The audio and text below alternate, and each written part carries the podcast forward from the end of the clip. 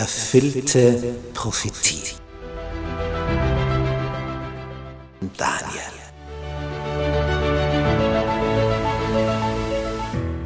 Wir studieren das Thema erfüllte Prophetie anhand des Propheten Daniel. Ein hochinteressanter Prophet, der vor 2600 Jahren gelebt hat, den Großteil seines Lebens in Babylonien im heutigen Irak verbracht hat, dort als Ausländer aufgestiegen ist in höchste staatliche Positionen und dem Herrscher eine Kenntnis über den wahren Gott, den Schöpfer des Himmels und der Erde vermittelt hat.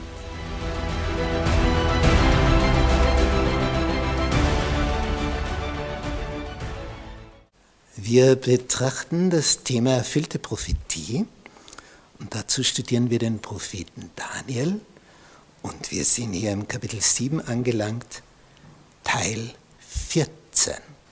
Das Horn zeigt seine Macht. Wir lesen hier über dieses neue Horn, das so ganz anders ist, das ein religiös-politisches System darstellt und über die Führungspersönlichkeit. Dieses religiös-politische System, das aus dem Römerreich hervorging und den Namen beibehalten hat, nämlich römisch-katholisch. Das hat also nichts mit den Gliedern dieser Kirche zu tun, sondern das System, das Papsttum. Er wird freche Reden gegen den Höchsten führen und die Heiligen des Allerhöchsten aufreiben. Die echten Nachfolger Jesu wurden von diesem Kirchensystem über tausend Jahre lang blutigst verfolgt. Und er wird danach trachten, Zeiten und Gesetz zu ändern. Und sie werden in seine Gewalt gegeben für eine Zeit, zwei Zeiten und eine halbe Zeit. Also das ist ein Vers. Boah, was da alles drinnen steht. Dieses Papsttum führt freche Reden gegen den Höchsten. Es eignet sich nämlich widerrechtlich die Macht an Sünden zu vergeben. Durch den amtierenden Priester. Aber Sünden vergeben kann nur Jesus, kein Mensch. Ja, du kannst dem, der an dir Unrecht getan hat. Und der, der kommt jetzt zu dir und sagt, bitte vergib mir, das war nicht lieb von mir, der und der Satz, den ich gesagt habe, den kannst du vergeben. Aber wir können nicht Sünden vergeben, die eigenen nicht.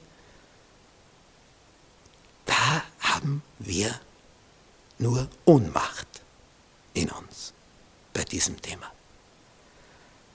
Und es kann auch kein Priester die Sünden vergeben. Auch wenn er sagt, dir sind deine Sünden vergeben. Was hilft das, wenn sie bei Gott nicht vergeben sind? Es war mal ein Elternsprechtag, wo eine Dame zu mir kam. Wir hatten also an dieser Schule wieder mal diese Möglichkeit, wo Eltern erfahren können, wie geht es denn ihrem Sprössling. Und diese Mutter hatte ein Mädchen als Tochter, Sie war in allem absolute Spitzenklasse. Feines Benehmen, beste Noten. Also kannst nur sagen, sehr gut, exzellent, alles bestens, Benehmen, Leistung, hätte ich gerne als eigene Tochter.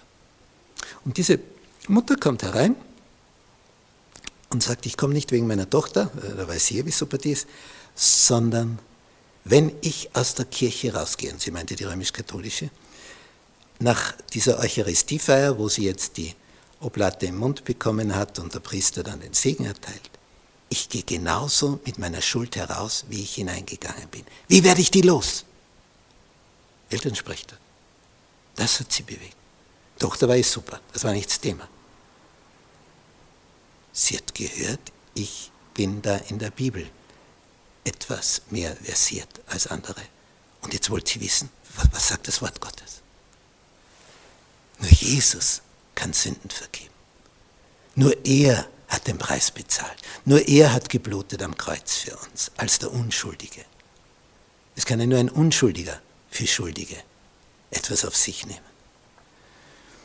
Nicht, wenn du zum Tode verurteilt bist, kannst du nicht sagen, ah, ich, ich mache es für den auch mit da drüben. Sondern wenn du unschuldig bist und ein anderer ist schuldig und du trittst an seine Stelle und sagst, ich übernehme das für den, damit der freigeht. Das hat Jesus gemacht. Er hat sich als Unschuldiger für die Schuldigen am Kreuz geopfert. Und wenn du zu ihm kommst, er dein Freund wird, weil du sein Freund wirst, weil du die Verbindung suchst zu ihm, dann wird dir vergeben. Das hat er verheißen, das hat er versprochen. Und nur er kann das. Und dann wird die Last der Vergangenheit weichen und du wirst froh und frei und kannst ganz neu beginnen. So funktioniert das.